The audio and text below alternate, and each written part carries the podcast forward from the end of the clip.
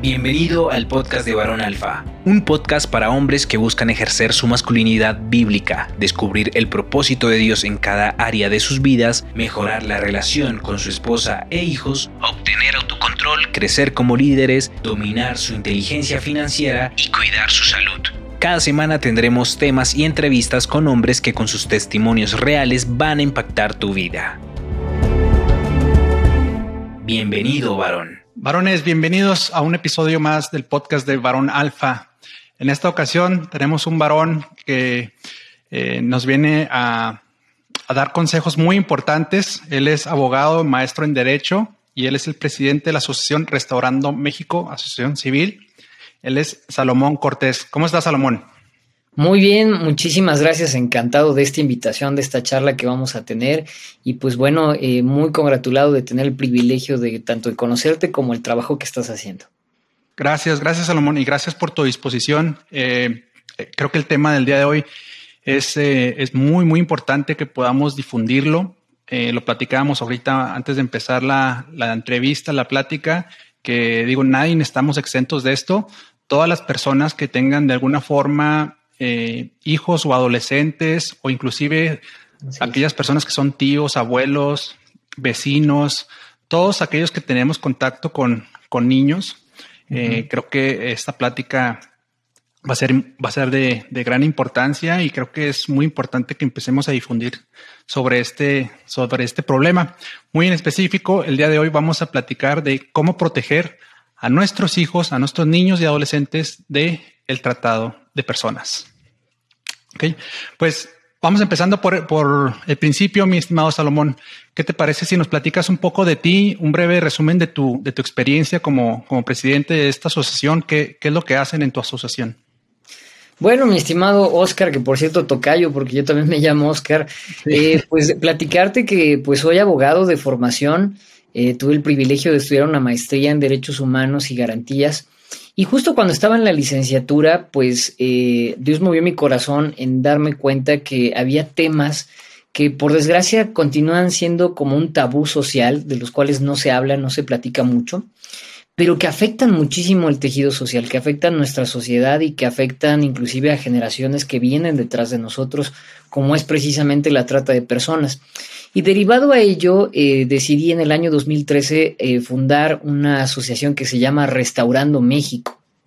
Y que esta asociación tiene como finalidad, pues en su momento, no solamente combatir las causas estructurales que originan problemas sociales como la trata de personas, que uno de ellos es precisamente la pobreza extrema que vivimos en México tan fuerte, tan recalcitrante. Mientras tú y yo platicamos, mi querido Oscar, pues hay 13 eh, millones de mexicanos que no saben si hoy por la noche van a, van a cenar, si mañana van a desayunar. Entonces todo esto pues es una causa estructural de un problema más grave como es la trata de personas y otra cuestión que es terrible que México ocupa los primeros lugares como es la pornografía infantil.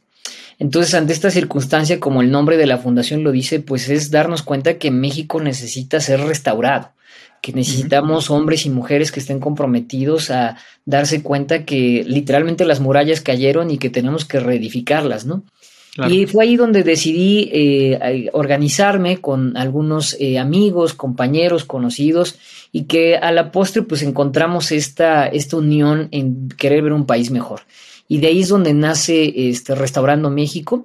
Y pues bueno, gracias a Dios tuve también la oportunidad de en algún momento eh, ser funcionario público. Estuve como director de área contra la trata de personas en la Comisión Nacional de los Derechos Humanos y eso me ayudó mucho a darme cuenta que los grandes peligros que representa para todos eh, la trata de personas, decirte que es un delito que no discrimina, es decir, que tanto chicos, grandes, medianos, pueden ser víctimas de este terrible delito y que verlo ya desde una institución pues nos ayudó a sensibilizar un poco más en el tema y sobre todo a generar acciones para prevenirlo. Wow. Pues te felicito, Salomón, por, por esa iniciativa de, de, tu asociación. No sabía que tú eras el fundador, sabía que eras el presidente, pero te felicito por, por eso. Y, y, bueno, ¿qué tal si nos platicas un poquito de precisamente o exactamente ¿A qué se refiere la trata de personas? ¿Es, lo mismo que el tratado de blancas? ¿Es distinto? Eh, ¿cuál, es el, ¿Cuál es el concepto correcto? Claro. Bueno, de entrada decirte, mi querido Oscar, que la trata de personas, eh, hay que decirlo con todas sus letras, es un delito. Es decir, que estamos ante la presencia de personas que se dedican al crimen organizado y que buscan precisamente captar o enganchar a otras personas con una sola finalidad que es explotarla. Y la explotación consiste en obtener un beneficio, puede ser ya sea un dinero, un lucro indebido, derivado de obligar a la persona que realice ciertas acciones que van en contra de su voluntad. El término trata de personas tiene su origen en algo que tú comentabas muy atinadamente, eh, que es un término como es la trata de blancas. Hoy en día este término pues ya está rebasado porque la trata de blancas, platicarte rapidísimo, que es algo histórico. Esto sucedía desde las antiguas civilizaciones donde en ciertos puertos marítimos eh, las mujeres de piel blanca eran eh, captadas, eran enganchadas, privadas de su libertad de países europeos y eran llevadas a, puertos donde ahí eran obligadas a la prostitución y por eso se le llamó trata de blancas. Pero hoy en día es importante que le denominemos trata de personas porque eh, precisamente lo que te decía yo hace un momento, la trata de personas no discrimina. Hay trata de hombres también. Eso es importante decirlo porque muchas veces se piensa como que desde la hombría decir esto, bueno, esto nunca nos va a aplicar a nosotros, ¿no? Pero no, hay trata de hombres también. Y decirte que muchas veces la trata de personas se hace un sinónimo con la explotación sexual o con la prostitución. Pero esa es solo una de las 11 formas que existen reconocidas, por lo menos en México, y de las seis formas que existen a nivel internacional. Eh, comentarte rapidísimo y sin términos tan rebuscados para que nuestro auditorio nos, nos entienda. Además de la prostitución ajena o la explotación sexual, decirte, mi querido Oscar, que también existe, por ejemplo, la mendicidad forzada, que es obligar a una persona que pida limosna y beneficiarse económico de eso. Tenemos mucho de estos casos eh, a, lo, a, lo, largo de no solamente las grandes urbes y metrópolis aquí en México, pero también en todo el mundo. También la trata de personas es la explotación laboral cuando se somete a los trabajadores a un abuso en contra de su dignidad o las condiciones laborales no son las idóneas, eso también es trata de personas, es un tipo de explotación. El tráfico de órganos, por ejemplo, el matrimonio forzado, cosa que en pleno siglo del iPhone 13 que acaba de salir, seguimos viviendo estos arreglos entre compadres, por ejemplo, en el sinónimo aquí mexicano, donde muchas eh, chicas, adolescentes, inclusive jóvenes, varones, son eh, arreglados esos matrimonios y son forzados a casarse. Y así ¿En México existe eso también o es en otros países? Eh, eh, eso está obviamente en muchos países, este, porque muchas veces se hace pasar como una cuestión, digamos, eh, de costumbres o de tradiciones. Pasa mucho en México, en, en, algunos estados ya muy focalizados, pero esto puede ser parte en cualquier lugar del mundo, ¿no? puede ser en Estados Unidos, en México, Canadá, este, en cualquier país del mundo tenemos esta presencia de estos tipos. O sea, sigue, su, sigue sigue pasando de manera muy sutil y muy, este, muy escondida, ¿no? Por eso me, sorprendió. Eh, digo, te imaginas, cuando escuchas esos temas, a veces como el matrimonio forzado, te imaginas en países de, Medio Oriente, ¿no? o, por aquellos rumbos, pero no te, no te imaginas que, que pasa en tu mismo país. Es correcto, y fíjate decirte, Oscar, que una de las cuestiones que a mí me sorprendieron cuando yo empecé a estudiar este tema y, sobre todo atenderlo desde el punto de vista como servidor público, lo triste que es que esto ya es algo culturalmente aceptado y que la trata de personas puede estar más cerca de lo que pensamos. Me gustó mucho que antes de, que grabáramos este, este episodio eh, comentábamos que esto, pues podríamos pensar que esto está lejos, ¿no? O que esto solo pasa en países asiáticos, como decías, pero en realidad esto está más cerca de lo que se piensa porque decirte del matrimonio forzado es muy triste que nos llegamos a enterar que hay ciertas comunidades que eh, intercambian, por ejemplo, una hija por una cabeza de ganado o por una caja de cervezas o por un cartón de refresco. Entonces, esto sigue pasando en, en, este, en este año, digamos, en este siglo, y que es importante que abramos los ojos ante esta circunstancia. Claro, claro. Y bueno, ahorita comentabas que es algo que está al alcance, lamentablemente, de, de, todos, que no, no es este, eh, necesariamente algo que pase en ciertos eh, círculos sociales o ciertos niveles socioeconómicos. Y esa era una de mis preguntas, ¿no? ¿Es, es, este un problema específico para niños, hablando de niños que están en situación de vulnerabilidad económica y social? O, todos los niños están expuestos y más o menos qué edades son las más este, vulnerables? Claro, pues como decíamos, mi estimado Oscar, pues los tratantes, por desgracia, estos criminales y delincuentes no discriminan en el sentido de que no escogen precisamente un perfil como tal. Naturalmente sí hay condiciones, edades, por supuesto, que generan que los tratantes se encuentren un camino más fácil.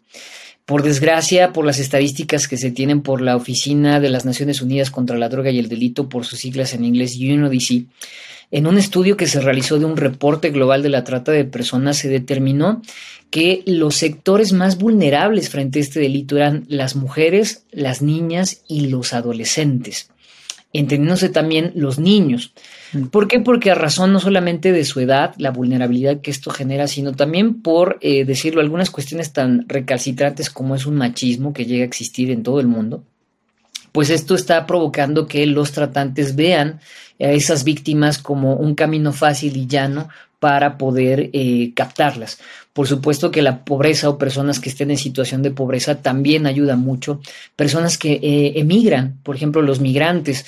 En México tenemos eh, una gran historia relativo a la migración que se da a México como un país de origen, tránsito y destino de víctimas de trata de personas. Platicar rapidísimo qué es esto porque es importante que nuestra audiencia lo escuche. México es un país tripartito en este tema porque origen significa que de aquí mismo, de nuestro país, están saliendo víctimas de trata de tránsito por la localización geográfica de México. Por aquí pasan muchas víctimas que llegan a países como Estados Unidos o que inclusive de ahí pasan a, Europa. Y de destino, que es lo peor que le pudiera pasar a cualquier país, mi estimado Oscar, que es aquí precisamente muchos extranjeros vienen a explotar a las personas, sobre todo en el aspecto sexual. Hay un turismo sexual que, que, se está dando y que por desgracia los adolescentes, los niños y las niñas y las mujeres son eh, una de las principales víctimas que se tienen. ¿Hay alguna edad en específico que sea como el target más, eh, eh, más atacado? ¿Algún rango de edades? Sí, como tal una edad específicamente que se tenga algún estudio científico que avale los rangos de edad no existe. Lo que sí se sabe es que son personas menores de edad, es decir, menores de 18 años para fines y efectos en el caso mexicano. Eh, menores de 21 años para el caso americano, pero eh, lo que sí se sabe es que son estos rangos de edad donde eh, van a parar a distintas formas de explotación. Por ejemplo, las mujeres y las niñas es un alto porcentaje, 85% de las víctimas son mujeres y niñas y adolescentes y que van a parar a la explotación sexual. Mm. Y esto a lo mejor lo, lo, platicamos más adelante, pero decirte es por la creciente demanda que existe de este tema.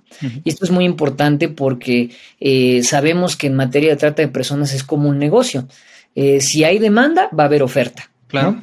Entonces, eh, por eso precisamente es que los tratantes encuentran esto atractivo, porque hay personas que demandan este tipo de entrecomillados servicios que en realidad es una explotación. Y se sabe, en el caso de los varones, que el 85% también de los varones eh, están destinados a una explotación laboral, es decir, los obligan a trabajar en minas, en campos de cultivo y mm. que son captados con esas promesas falsas de trabajo y los llevan a una explotación. ¿Nos podrías dar algún ejemplo de, bueno, una, antes de pasar a ese tema, ¿ha, habido un incremento eh, en este sentido eh, en los últimos años o, va en, en decremento y la pandemia ha tenido algún impacto en este, en este tema? Totalmente, mi estimado Oscar. Primero que nada, decirte que en materia de cifras, en, trata de personas, es, es una cuestión muy compleja. Porque déjame decirte que, por desgracia, es uno de los delitos que mayor cifra negra, negra, contempla. ¿Qué es esto en español? Bueno, decir que la cifra negra son todos aquellos delitos que sí existen, todas aquellas víctimas que sí, sí hay, pero que la autoridad no tiene conocimiento, ya sea porque no hay una denuncia de por medio, o lo que es más triste, mi estimado Oscar, que es muchas veces estas víctimas no logran sobrevivir y que por supuesto nunca se sabe si las víctimas fueron parte de una trata de personas o simplemente fue un homicidio simple. Entonces, eh, hay un gran porcentaje de cifra negra, sin embargo, de las que las autoridades sí tienen conocimiento, sí ha habido un incremento a nivel no solamente nacional, México, sino a nivel internacional que esto es preocupante porque también hay que decir, Oscar, que la trata de personas es un delito global. Es decir, que está presente en todo el mundo. Y relativo a la, segunda cuestión que, que hacías referencia, pues también mencionar que eh, precisamente así como los tratantes buscan enganchar a sus víctimas, hoy en día pues se han estado existiendo diversos métodos novedosos, nuevos, que eh, los tratantes emplean para captar a las propias víctimas. Entonces es un delito bastante complejo y que a raíz de la pandemia sí se ha agravado. Déjame darte un ejemplo de lo que sucedió en México. En México, eh, como tu auditorio sabrá, tenemos un eh, órgano que se llama la Guardia Nacional. Y la Guardia Nacional determinó que gracias a la pandemia, en el tiempo que transcurrió los primeros meses de la pandemia del año 2020, hubo un incremento de más del 200% del consumo de pornografía infantil en las redes y en Internet. Y esto, decirte que la pornografía infantil y aún la propia pornografía, mi estimado Oscar, tiene un íntimo vínculo relacional con la trata de personas. Porque, ¿qué sucede? Los tratantes, al captar a sus víctimas, al obligarlas a, someterlas a la prostitución ajena, también lo que hacen es que las graban o los filman con la intención de que esos videos sean subidos en algún portal de internet y poder capitalizar ese, ese video.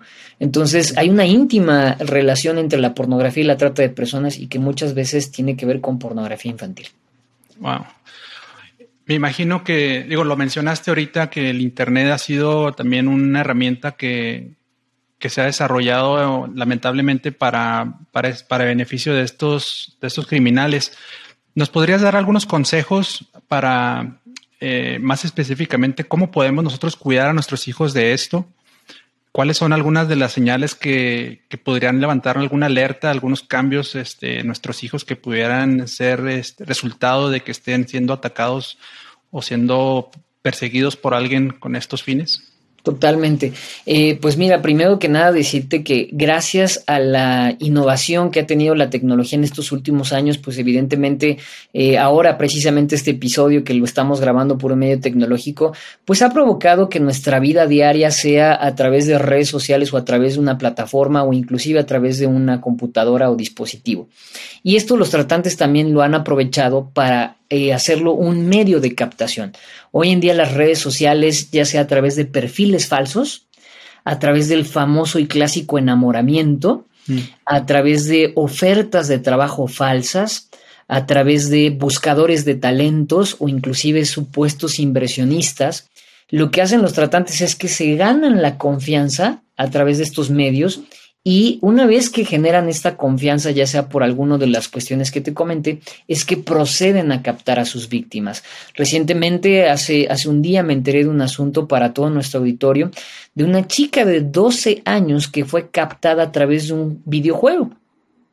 Eh, a través de un videojuego, ella estaba en contacto con el tratante y el tratante le pidió que se vieran en, un lugar y ahí fue donde la captó. Entonces, es muy importante como primer consejo a los padres que nos están escuchando, que primero que nada conozcan las redes sociales de sus hijos. Porque muchas veces los padres ni siquiera saben eh, con qué se come, ¿no? Perdón la expresión, pero ¿qué es eso del Facebook? ¿Qué es eso del Twitter, del Instagram, del Snapchat, del TikTok, etcétera, ¿no? Entonces, hay un alto grado de porcentaje de que en redes sociales pueda haber personas que así como tenemos amigos, pueden haber amigos falsos. Eh, el primer consejo es que los padres de familia se involucren en esas redes sociales. Número dos, que enseñen a sus hijos y a sus hijas a tener una navegación segura. Una de las cosas que los tratantes se aprovechan es precisamente con el tema de las fotografías. Hoy en día todo mundo subimos fotografías de todo lo que hacemos. Eh, casi casi dónde comemos, qué hacemos, cuándo lo hacemos. Y eso es información valiosa para los tratantes el hecho de no tener un perfil privado, por ejemplo, pues genera que haya muchísima eh, expectativa para los tratantes de poder eh, localizar a sus víctimas. Y lo que siempre les recomendamos a los chicos, chicas, adolescentes que tenemos el privilegio en la fundación de darles pláticas de prevención es ten cuidado tanto con lo que subes en internet, pero con los amigos que tienes en redes sociales, porque muchas veces es a través de eh, solicitudes de amistad falsas, es decir, que no es la persona en realidad la que aparece en la foto de la que está del otro lado del, dispositivo, claro. que los tratantes ahí están ocupando. Entonces, consejo primordial a los padres de familia, conozcan las redes sociales que usan sus hijos. Entonces, digo, para llevarme como algunas acciones sería eh, al, conocer las, las, redes sociales de nuestros hijos, te refieres, bueno, a saber cuáles, cuáles son. Es correcto. Eh, Ese sería utilizar perfiles privados, es decir, que no estén abiertos. Y, y, eso se me hace hasta un poco complicado de, porque ahora los, los, los jóvenes o los, como dicen aquí, los teenagers, que son de, los 11 y, y 18 años, digamos, pues entre más seguidores, entre más populares son, pues es como, es como efectivo, ¿no? Es como, es, es, complicado decirle, ¿sabes qué? Este, perfil privado y las personas que, que, aceptes tienen que ser personas que conozcas en persona, etcétera, etcétera. Pero finalmente tienes mucha razón, o sea, yo me imagino a una jovencita de 13, 14, 15 años que de repente recibe una solicitud de un chavo de 16, 17 años, eh, bueno, falsa, pero que aparentemente tiene esa edad y, no sé, todo, todo galán y todo guapo y que de repente le dice, oye, te encontré en internet y estoy, este, que pues le empiezan, me imagino que el proceso no es tan inmediato, ¿no? Me imagino que lleva como cierto cortejo de, días, de semanas. Es correcto. Alguna ocasión tuve la oportunidad de platicar inclusive con un extratante y él nos hacía referencia, mi, estimado Oscar, de el proceso tan eh, complejo, pero que ellos sabían que al final del día les iba a redituar ese, ese proceso. Eh, él nos comentaba que a veces eran meses, pero a veces era por lo menos un año, ¿no? Entonces, son personas que saben a lo que están haciendo, saben a lo que eh, buscan como tal y que se toman el tiempo de enganchar poco a poco a las víctimas, ¿no? Muchas ocasiones es de forma instantánea, con el famosísimo tema de las ofertas de trabajo. Y derivado de la pandemia, muchos jóvenes, adolescentes, pues eh, buscaron algún medio de subsistencia y nos llegamos a enterar cuando yo estaba en la Comisión Nacional de los Derechos Humanos de la existencia de ofertas, por ejemplo, de modelaje. Mm. donde le escribían a la chica diciendo, oye, pues te ves muy guapa, eres muy bonita, creemos que puedes tener mucho potencial, este, nosotros te hacemos un portafolio gratis, fíjate, ahí era la, la forma de engancharla y tú podrías ser un excelente modelo. Lo único que te pedimos es que vengas a tal lugar, pero que vengas sola. Era como que de esas, de esas cuestiones, ¿no? O inclusive trabajos falsos, ¿no? Se, se, se, establece una oferta de trabajo de esas que hay luego en cualquier red social y cuando la persona llegaba, pues en realidad era una forma de captarlos, ¿no? Y me imagino en algunas ocasiones, inclusive ahorita que mencionas el ejemplo de la oferta de trabajo de para, para modelaje, pues son cosas que le hablan a, a, una niña, a un adolescente y que le hacen obviamente le endulzan el oído y me imagino que hasta le pueden pedir fotografías o, o y digo, son asunciones mías, ¿no? Ya tratando de imaginarme el, contexto, pero me imagino que esas mismas fotos las usan para, para crear demanda con, con, posibles clientes, etcétera, ¿no? Es correcto. Fíjate que acabas de tocar un tema fundamental de cómo operan los tratantes, sobre todo en el tema de la explotación sexual. Eh, cuando ya sea de diversas maneras, ya sea a través, te decía yo, del enamoramiento o de algún tema de oferta de trabajo o inclusive eh, a través de amenazas, que eso es algo muy común, hemos llegado a detectar casos donde se entabla una conversación y a raíz de todo lo público que podemos poner en redes sociales, los tratantes en su momento amenazan a, los chicos, a las chicas, a los adolescentes con tenemos localizada tu familia, los vamos a matar, sabemos dónde trabaja tu papá, sabemos qué hace tu mamá.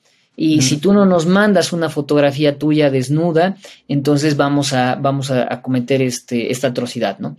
Entonces ellos envían este tipo de fotografías o inclusive con el famosísimo sexting, lo peligroso que puede ser este tema del sexting para los adolescentes, porque son como medios no solamente para explotarlos, bien decías vender este tipo de fotografías al Internet, Inclusive en la CNDH localizamos un sitio que se dedicaba exclusivamente a vender eh, los famosísimos packs. Inclusive ponían hasta los colegios, los nombres de los colegios a los que pertenecían esas chicas. Pero también decirte que es una forma de manipulación. Es decir, el tratante se gana la confianza, obtiene la fotografía eh, íntima y con eso manipula para que pueda obtener ya sea más información o más fotografías. Entonces, esto es un detalle terrible. Platicarte otro caso que me parece importantísimo para que veamos cómo los tratantes tienen eh, diversas formas. Eh, nos enteramos en un país de América Latina que a través de un perfil falso de un artista, que era un artista juvenil, en un supuesto club de fans, les pedía a sus fans que les mandaran fotografías eh, de ellos semidesnudos. Mm.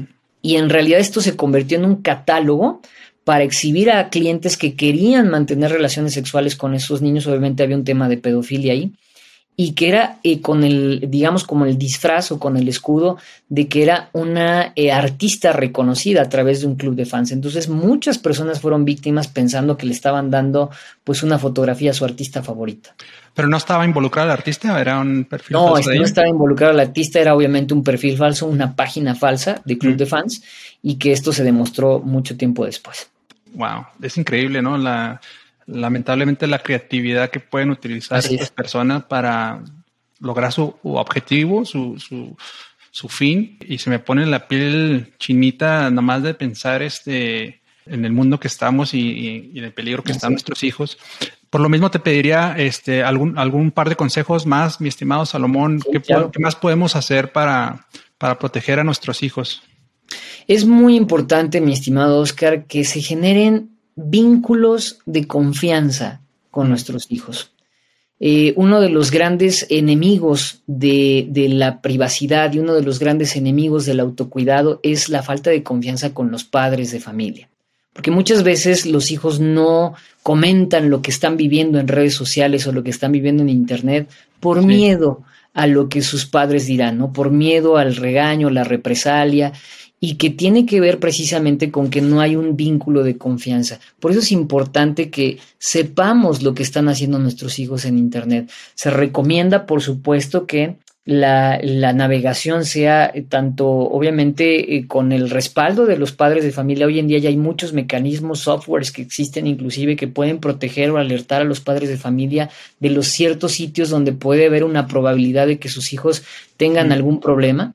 Pero además de eso, siempre eh, generar este vínculo de confianza donde se establezcan reglas para la navegación.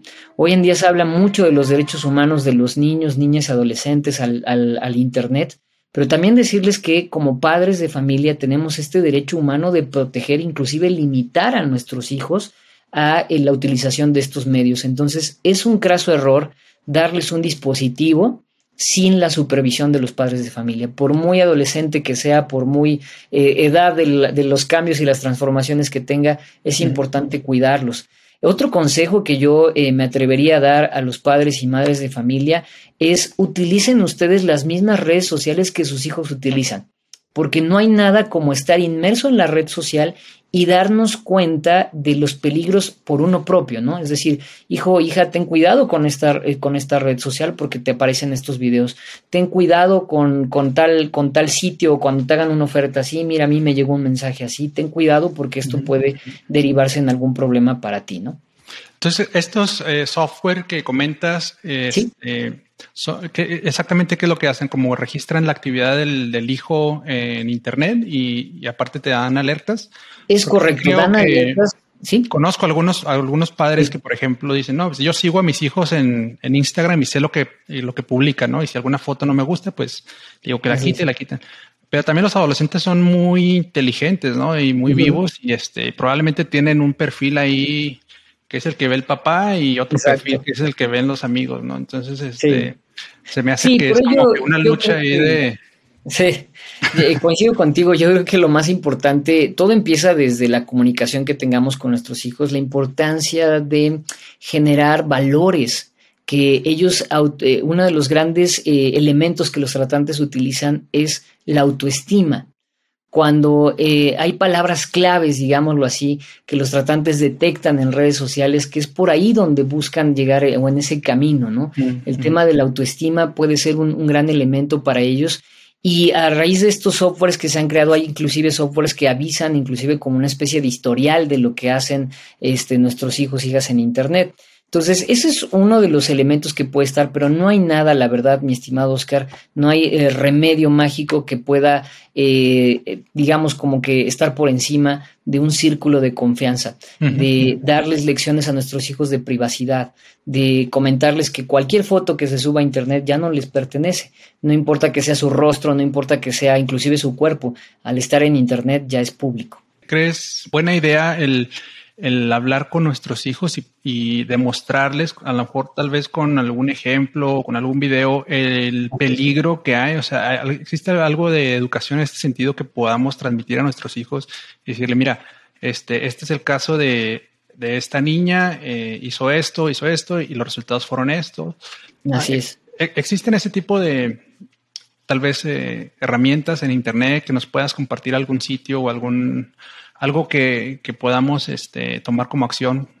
Totalmente, mi estimado Oscar. Bueno, de entrada decirte, hay muchas organizaciones, muchas que hoy en día están precisamente preocupadas por hacer campañas de prevención donde este tema de la trata de personas muchas veces pensamos que hay que hablarlo con nuestros hijos ya cuando son adolescentes, pero es importantísimo que se hable desde pequeños, naturalmente con su debido lenguaje y con sus debidas reservas, pero hay materiales para niños pequeños, hay materiales exclusivamente para adolescentes, hay materiales que hablan relativo a casos reales eh, que por desgracia hoy en día, eh, bueno, mejor dicho, gracias a Dios que pueden contar sus testimonios, pero que fueron víctimas de la trata de personas y que gracias a eso pues pueden eh, prevenir de que esto suceda cada día más. Entonces hay mucho material en Internet, con muchísimo gusto yo puedo mandarte tanto algunas páginas que los que nos escuchan pueden estar siguiendo para recibir esos materiales y algunos videos que pueden simplemente abrir la conversación, ¿no? Ser como estos elementos que puedan detonar la conversación, que puedan ver los padres con sus hijos y decirles, mira, necesitas cuidarte de estos peligros que hay en las redes sociales. Claro. Fuera de Internet, ¿alguna recomendación? Es decir, al, dejarlos en la escuela, eh, al darles permiso para ir al cine o para quedarse a, dormir con algún amigo. ¿Qué, nos puedes decir fuera de Internet? ¿Qué, consejos hay en ese sentido? Los consejos que más se dan, sobre todo cuando tiene que ver ya con una interacción, digamos, eh, fuera del mundo digital, es precisamente explicarles eh, sin tapujos, sobre todo cuando se trata de niños y niñas, eh, para prevenir otros delitos tan terribles como es el abuso sexual.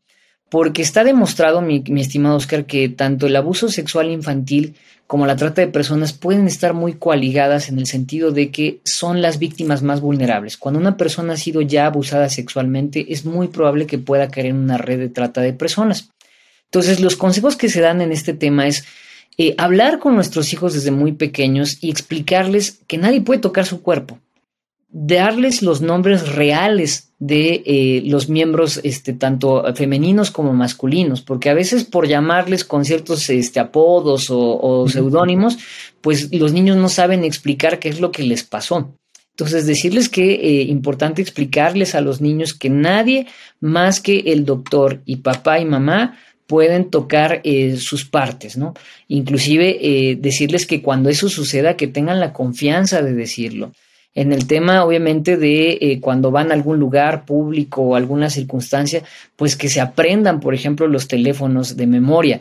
Antes, no sé si te acuerdas, mi estimado Oscar, que nos, teníamos esa capacidad de retentiva de sabernos este, los teléfonos de memoria, que es importante que por lo menos se aprendan tanto su dirección como los teléfonos tanto de papá y de mamá, porque eso va a ayudar, en algún momento les va a servir. Y pues en realidad, insisto, no hay nada como la confianza, como el sentarse, hablar, el simplemente escucharles. Hoy algo que está sucediendo muy triste en las familias es que no escuchan a sus hijos. Y quizás porque los hijos también no hablan mucho, porque esa es la realidad, pero hasta el más mínimo detalle, algún cambio de comportamiento, alguna circunstancia que los veamos preocupados, esto puede eh, precisamente ser algunas señales o unos indicadores de que algo no está bien. Oye, se me ocurre ahorita de así de repente el preguntarte si han explorado o haya habido, ha habido alguna, algún estudio eh, o alguna prueba de utilizar este algún tipo de GPS en los niños. obviamente no, no, eh, no dentro de su cuerpo, pero ¿crees que sirvan de algo? Los, los, no sé cómo les llaman, pero son unos tipos GPS que están saliendo que los puedes poner en la mochila o en los tenis, etcétera. Totalmente, yo te diría, inclusive eso ya están en los teléfonos inteligentes. Eh, déjame platicarte algo que tenemos aquí en casa y en la familia, y no por temas de saber dónde andamos, sino por temas de seguridad. Eh, ya dentro de las aplicaciones de los teléfonos inteligentes está el famosísimo Find Me eh, o el famosísimo Encuéntrame, ¿no? Y que eso se les puede establecer que una persona sepa dónde está otro miembro de la familia en tiempo real. Mm. De hecho, el caso que te platiqué de esta chica de 12 años, gracias a Dios eh, tenía activado este eh, y por lo menos ya la búsqueda está siendo, aún no aparece por desgracia, pero por lo menos la búsqueda ya está siendo más focalizada. Mm. Entonces esto puede ayudar en algún momento, en efecto, a que si Dios no lo permita, sucede una circunstancia así, pues por lo menos sabemos este, dónde fue la última localización georreferenciada. Ok, perfecto. Pues eh, me gustaría para ir eh, terminando con, la entrevista, este, Salomón, si tendrás algún consejo final este, en, ese, en este sentido, eh, obviamente te felicito yo en lo personal por, por esta lucha y por tomar esa batuta este, de, hacer algo al respecto, ¿no? Y, no quedarnos como espectadores. Te pediría algún, algún par de consejos finales para cuidar a nuestros hijos. Ya hemos platicado bastantes, pero si se te queda alguno por ahí en el pensamiento, que nos lo compartas, por favor. Muchas gracias, mi querido Oscar. Pues primero que nada, decirte que eh, agradezco, por supuesto, la invitación que me hiciste, porque estoy convencido que necesitamos cada día más foros importantes como estos que nos permitan hablar de temas que pueden ser tabúes, inclusive para platicarlos en familia. El primer consejo que yo les daría tanto a los padres como madres de familia que nos escuchan es hablen con sus hijos, escuchen a sus hijos, vean qué inquietudes, qué necesidades tienen, porque muchas veces los tratantes son los que hablan y conocen más a sus hijos mm. que eh, los propios padres de familia. A raíz de eso se pueden detectar a tiempo problemas de autoestima, problemas que tienen que ver con bullying, por ejemplo, y que todo eso los tratantes lo ocupan para generar vínculos emocionales de confianza.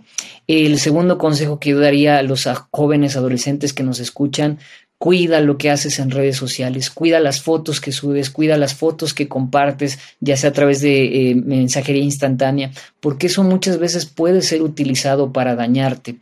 Eh, a los hombres que nos escuchan, a ti varón que, nos escuchas decirte, eh, necesitamos hombres de de veras cuando una persona consume pornografía, en realidad lo que muchas veces está haciendo es apoyar a la industria de la trata de personas porque está demostrado, inclusive por una, organización eh, americana como es Exodus Cry, que recomiendo mucho seguirla, que la pornografía en los grandes mainstreams de, de Internet estuvo relacionada con casos reales, tanto de trata de personas, eh, de niños, niñas y adolescentes, como también de adultos. Entonces, la pornografía es una industria que es aliada de la trata de personas.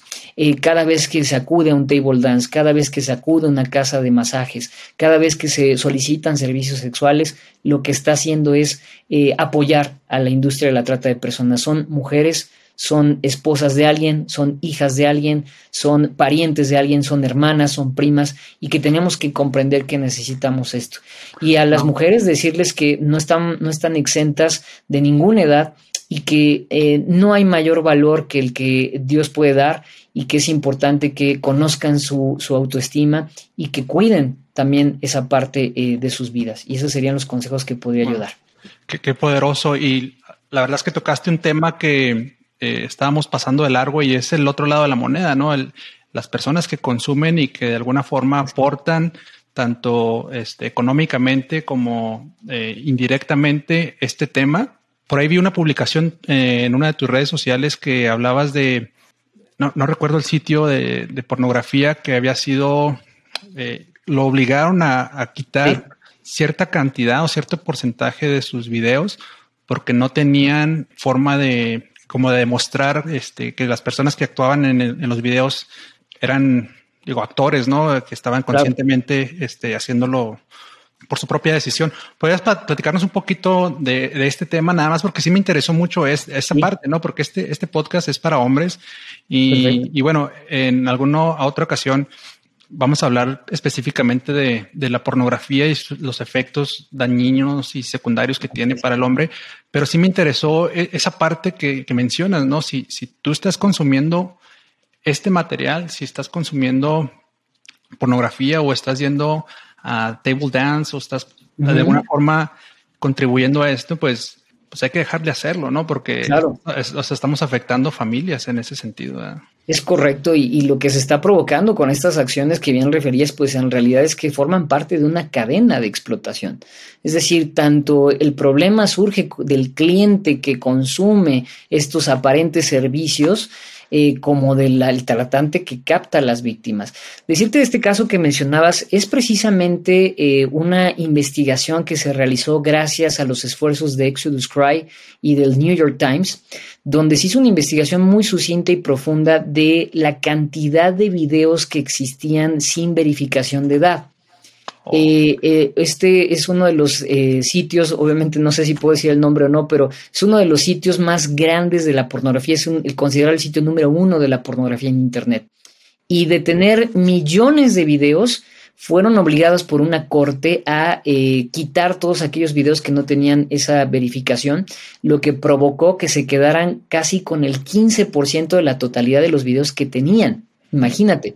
Entonces, eh, ¿dónde está la correlación con la trata de personas? Bueno, hay varios casos, no es uno aislado, donde se demostró que una vez que captaban a las víctimas, eh, las obligaban a grabar estos videos y que obviamente en la actuación pues uno no puede distinguir si esto es algo actuado, si la persona en realidad está ahí por su voluntad y que déjame decirte muchas veces eso de que está por su voluntad puede estar muy viciado. Muchas veces muchas personas hacen esto porque no tienen otro recurso para subsistir, pero bueno, muchas se demostró que en efecto habían sido víctimas.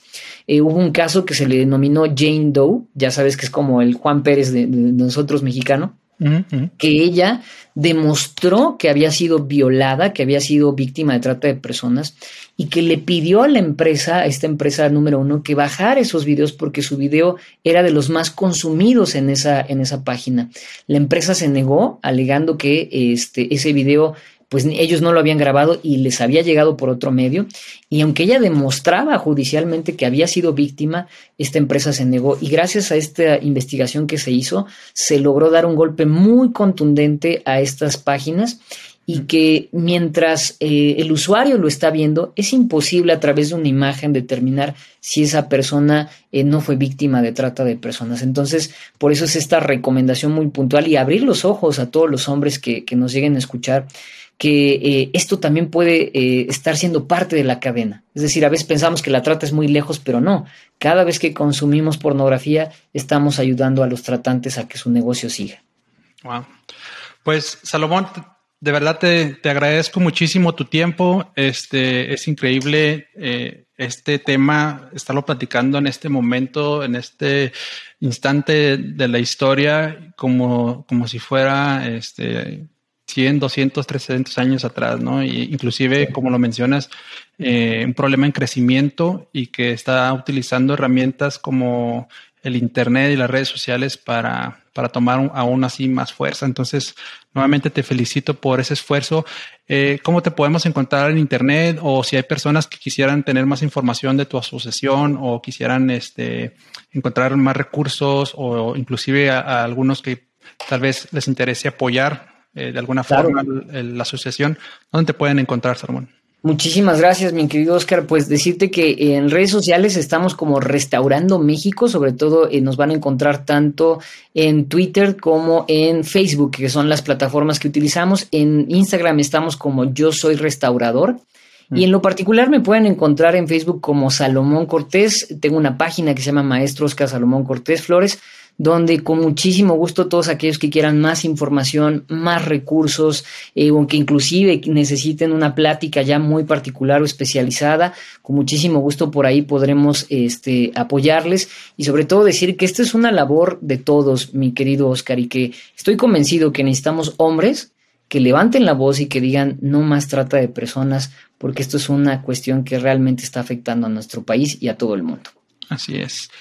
Por último, Salomón, aprovechando de, tu tiempo ahorita, eh, si hay alguien que esté tenga sospechas o, esté siendo atacado en este sentido, ¿qué recomiendas hacer? ¿Hablar a la policía o cuál es el procedimiento en estos casos? Si, si tú ves que, o si tu hijo viene y te dice, sabes que papá, este, esta persona me está hostigando o me está invitando a que lo vean en alguna parte, pero no lo conozco, etcétera. ¿Qué, ¿Qué debemos hacer en esos casos?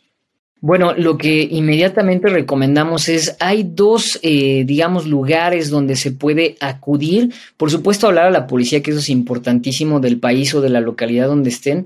En México tenemos una línea de seguridad y chat de confianza que es del Consejo Ciudadano. Eh, para nuestros amigos oyentes de México, el teléfono es 55 55 33 55 33. Lo voy a repetir: 55 55 33 55 otra vez 33. Es una línea nacional, eh, lo pueden marcar como 800 55 3300. Todas las llamadas son anónimas. El Consejo Ciudadano es, como una especie de hotline que lo que hace es que canaliza y resuelve la, emergencia en el momento y sobre todo cuando se, se trata de este tipo de temas.